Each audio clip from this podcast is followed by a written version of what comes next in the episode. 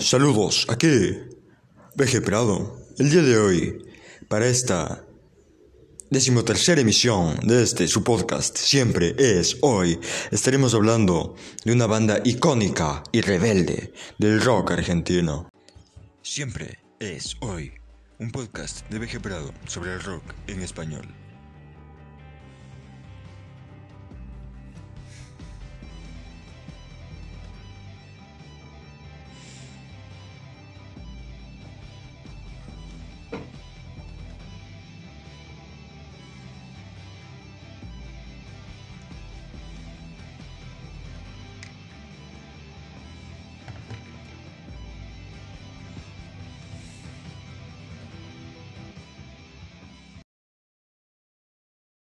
La historia del rock es muy extensa y es por ende muy difícil que una banda logre pasar las barreras de la generación a la que pertenecieron. Incluso las que como esta tuvieron una huella importante, como es el caso del mítico dúo argentino Pedro y Pablo. La mayoría de veces este tipo de bandas son pasadas por alto cuando se habla del rock hispano pero con un legado innegable. Pedro y Pablo es una de las agrupaciones fundamentales durante las primeras décadas del rock en Argentina. Con letras que reflejaban la situación política y social en su país y en toda Latinoamérica con la rebeldía propia del rock y temas que era muy peligroso tratar en una época con tanta represión como esa varias veces llamados comunistas e incluso anarquistas. Por cierto, no decimos aquí que lo sean, pero tampoco que no lo son, siendo tal vez esa impronta de guerra contra el status quo lo que causó que la censura los enterrara en la historia del rock en español. Pero el dúo, conformado por Miguel Cantilo y Jorge Durietz, ha tenido un gran impacto en los músicos que le sucedieron. Por eso, esto es Pedro y Pablo, el dúo olvidado del rock argentino. En el año de 1969, en Argentina, el rock aún no es el más prolífico en nuestro idioma. El año pasado salió el primer gran disco del rock en español, aquel legendario álbum homónimo de Los Gatos. El rock argentino surgía de la mano de bandas como Manal o Almendra, en un ambiente de silencio, decolorado por la opresión de la dictadura militar de Onganía. En este contexto es donde dos amigos de toda la vida, Miguel Cantilo y Jorge Durietz deciden formar un dúo musical que hablará de los problemas sociales de la República Argentina en aquel entonces. Premisa que se mantendría durante toda la trayectoria de la banda y que se esparciría rápidamente por toda la región, pues los problemas argentinos eran los mismos por los que pasaban el resto de países de Latinoamérica.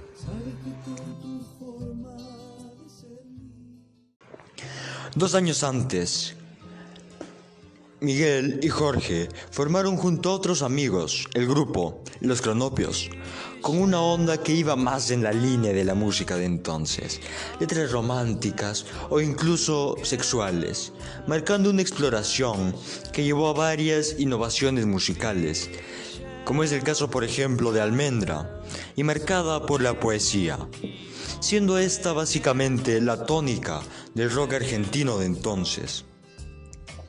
Es en esta onda donde participaban este grupo, los cronopios, del cual formaban parte, quienes posteriormente serían ese polémico dueto que los llevó al éxito en Argentina y en distintos países, así como a la censura por parte de los distintos gobiernos latinoamericanos. Al año siguiente, los cronopios dejan la formación de conjunto y pasan a ser un trío, conformado por quienes después se convirtieron en Pedro y Pablo, además de Guillermo Cerviño, tocando covers de los Beatles y de otras bandas de esa época. Empezando en Montevideo, Uruguay, en el bar La Fusa, y posteriormente en la sucursal del mismo en Buenos Aires. Al año siguiente, Cerviño abandona el grupo. Y es entonces cuando después de un tiempo tocando aún bajo el nombre de los Cronopios, Cantillo y Durietz, adoptan esa formación de dúo, empezando así lo que sería Pedro y Pablo.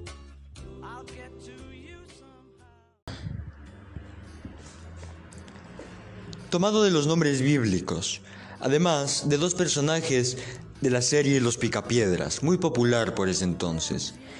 Fue tras unos meses, en el 69, tocando los mismos temas con los que ya venían anteriormente, además, claro, de temas originales, gracias a los cuales empezaron a llamar al público hacia su música.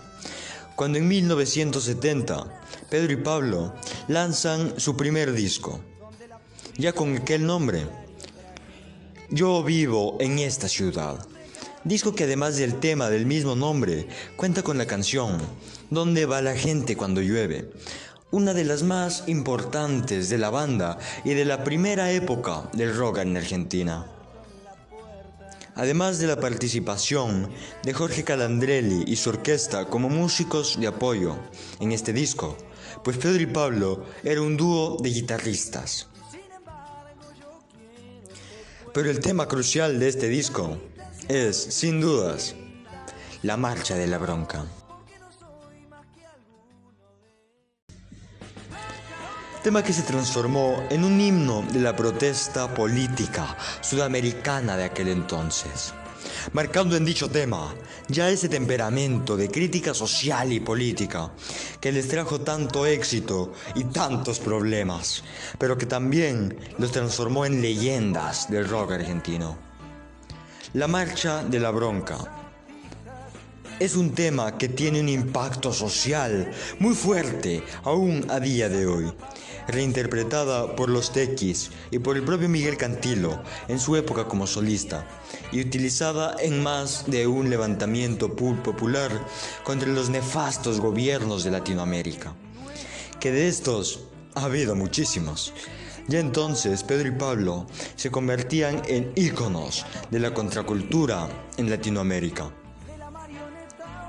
La Marcha de la Bronca ganó el segundo Festival de la Música Beat, algo sorpresivo dado la censura que dicha canción sufrió.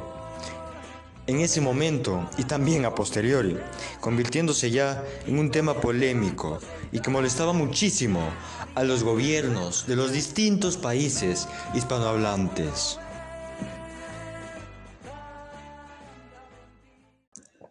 Salía entonces, dos años después, en 1972, el álbum Conesa, con una orientación tal vez más folk, manteniendo la poesía propia del dúo y la protesta como parte de las canciones del álbum. Se encuentra aquí otro tema polémico, como lo fue Catalina Bahía, Polémico por otras razones.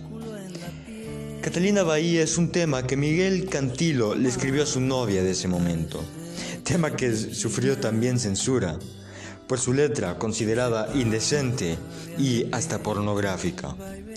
En el mundo de hoy, donde la música habla de sexo tan fríamente, escupiendo sobre la poesía, que tan importante ha sido en la historia, ya no de la música, sino de la humanidad misma, dejando sin trabajo a los letristas que procuran la calidad en su lírica y con computadoras que cantan por los artistas entre comillas que tan solamente ponen sus caras para que las revistas y las disqueras vendan más.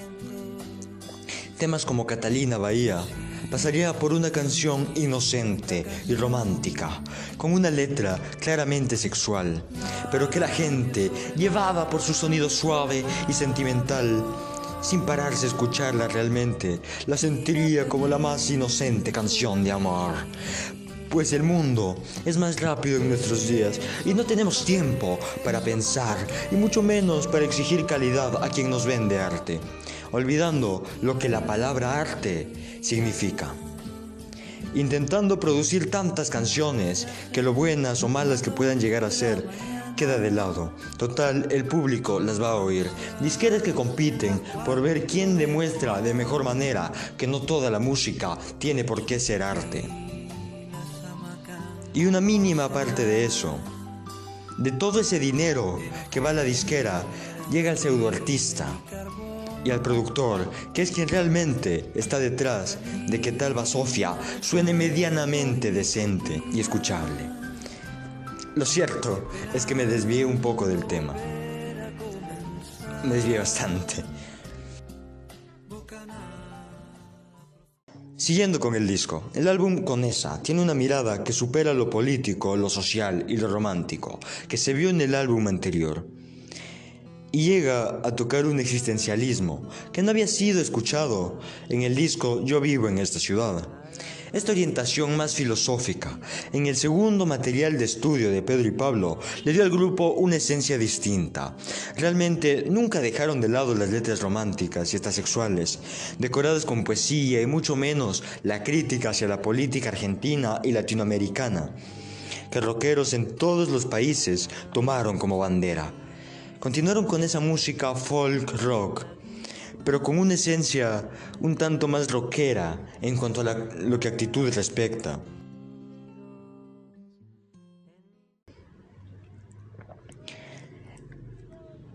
Tras este segundo disco, exitoso y polémico como sería el caso de todos los álbumes de Pedro y Pablo, el dueto se separa entre 1973 y 1975 pues Miguel Cantilo decide concentrarse en un proyecto llamado Miguel Cantilo y Grupo Sur. Banda que tenía una esencia de hard rock psicodélica, inspirada en Led Zeppelin. Radicándose un tiempo en la colonia hippie, en suelo argentino, llamada El Bolsón, presente obviamente en la ciudad del mismo nombre, para posteriormente emigrar a España. Durante ese tiempo, Cantilo, junto a Duriez, grabarían el álbum Apóstoles, que no saldría a la venta sino hasta 1981. Fue en 1975 cuando Cantilo decide radicarse en tierras ibéricas, pues el gobierno militar argentino de ese entonces ya aplicaba una fuerte censura a la música de Pedro y Pablo, además de llevar a cabo una constante persecución contra los artistas que hablaban de política en sus letras. Artistas como Charlie García por sus temas con Sui Generis o León Gieco, entre un gran etcétera. Mientras que Durietz se mantuvo en Argentina. Cantilo se dedicó a otros proyectos musicales en el extranjero, entre ellos el ya mencionado Grupo Sur y el Cantilo y Punch. Regresa cinco años después y graba con el grupo Cantilo y Punch dos discos, además de lanzar al público el álbum Apóstoles de Pedro y Pablo, que fue grabado unos años atrás. Álbum en el cual participó la Cofradía de la Flor Solar como banda de apoyo, agrupación que en 1975, cuando grabaron el disco, aún no había salido a la luz.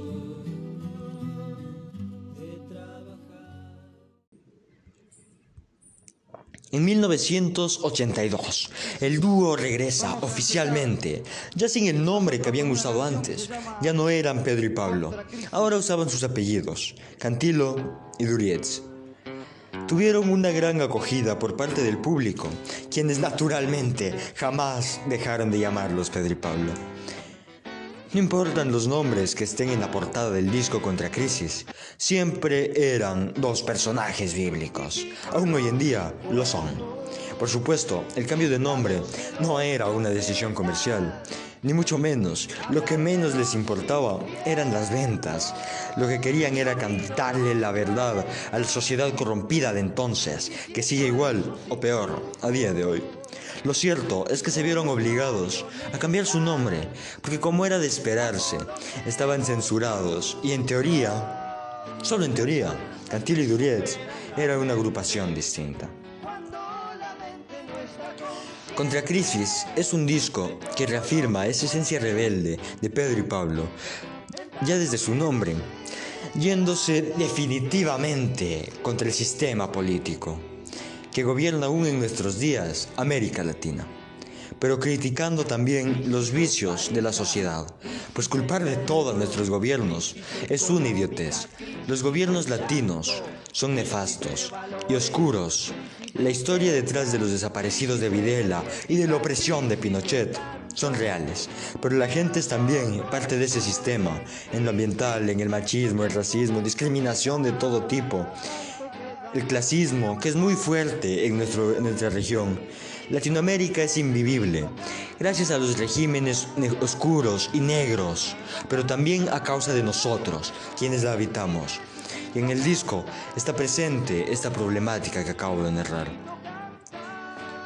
Señora Violencia e Hijos es un tema compuesto por Miguel Cantilo junto a Piero, que viene incluida en el álbum Contra Crisis. Como una respuesta a Margaret Thatcher, la madre del neoliberalismo, que tanto favoreció a esos países de primer mundo, pero que acabó de hundir a nuestras naciones en la pobreza que ya de por sí era una constante en aquel entonces. Pero era necesaria esa respuesta tan, y esa dedicatoria tan directa como la que está presente en esta canción. Un tema con una crítica que no está presente en ningún otro tema de la discografía de esta agrupación, pero que era necesaria. No había vuelta atrás y no hay vuelta atrás. Y cuando no se puede salir del hoyo, lo único que queda es la empatía, el sentir que otros están pasando lo mismo. Por supuesto, estoy hablando de Malvinas.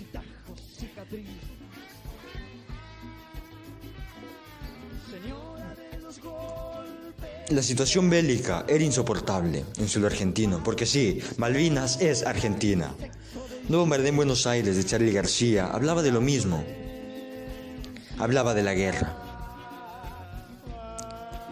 Temas como Solo le pido a Dios se volvieron himnos. Y temas como Trátame suavemente o Mil horas, utilizadas varias veces para otros, para otros fines, tal vez más románticos o fiesteros, fueron inspiradas por este oscuro momento de la historia latinoamericana. Durante la guerra, Pedro y Pablo formaron parte del infame Festival de la Solidaridad Latinoamericana, concierto del cual ellos, además de varios músicos que se presentaron, se arrepintieron de participar. Un concierto organizado por el gobierno de Leopoldo Galtieri, en el cual los músicos fueron utilizados con fines oscuros, con la premisa de ayudar a los soldados de Malvinas.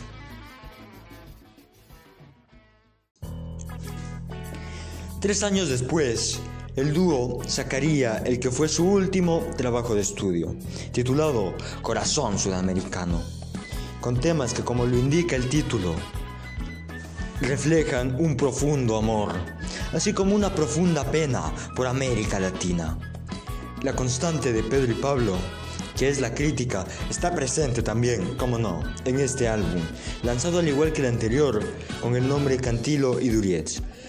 Fue el último álbum de Pedro y Pablo y el que peor acogida tuvo entre el público, marcando una separación tal vez un poco desastrosa. El encuentro dura poco, desde el 81 hasta el 85, año en el que se vuelven a separar. Pero la música une a las almas que el amor nos atreve a unir. Y ese es el caso de Pedro y Pablo, es imposible pensar en Miguel Cantilo sin asociarlo inmediatamente a Jorge Durietz. Y exactamente lo mismo pasa al revés. Aun cuando ambos tuvieron carreras solistas importantes, jamás dejaron de ser Pedro y Pablo. Un poco sentimental, Más de una vez el grupo ha regresado para conciertos en vivo, dando a distintas generaciones la oportunidad de escuchar y de sentir la música de este dueto. Porque es imposible entender a Pedro y Pablo como una banda de música sin tomar en cuenta lo que hay detrás. La música de Pedro y Pablo no solo se escucha, también se siente.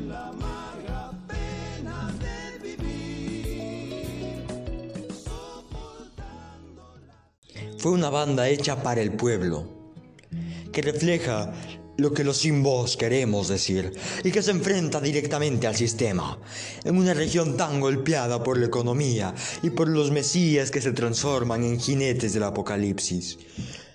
con héroes aterrados, enterrados y perseguidos. Las letras de artistas como Pedro y Pablo siempre son necesarias, representando una visión de lo que el rock significa. Un movimiento contracultural que se opone a las convenciones musicales, que se opone al sistema, a los malos gobiernos, que habla sin pelos en la lengua de lo que pasa, sin miedo a las consecuencias por parte de los regímenes de oscuridad y tinieblas. Pedro y Pablo es una banda que tal vez por eso el tiempo y los gobiernos latinoamericanos, de derecha y de izquierda por igual, se han encargado de borrar. Pero siempre aparecen, pues sus letras han calado profundamente en el pensar colectivo de América Latina.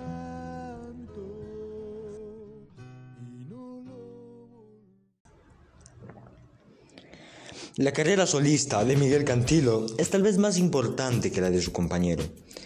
También fue importante con sus bandas en los momentos de stand-by de Pedro y Pablo, Grupo Sur y Punch, con quienes sacó dos discos, siempre con una poesía cargada de comentarios no muy amorosos, hacia el asqueroso sistema político de Argentina, que aplican de la misma manera al resto de países latinoamericanos.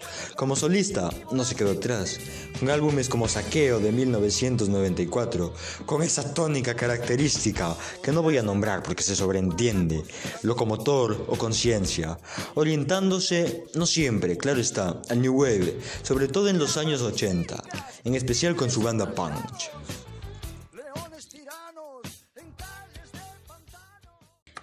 Por su parte, Jorge Durietz no tuvo el mismo impacto que Cantilo. Esto no implica que no haya tenido calidad durante su trayectoria solista, con cierta lírica que no es necesario especificar en este punto.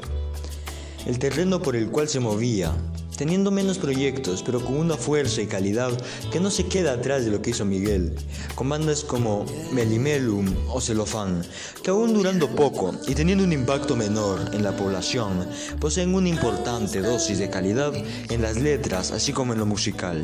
Como solista Durietz también tuvo una importante carrera, aunque más reciente, sacando su primer álbum en solitario apenas en 2002.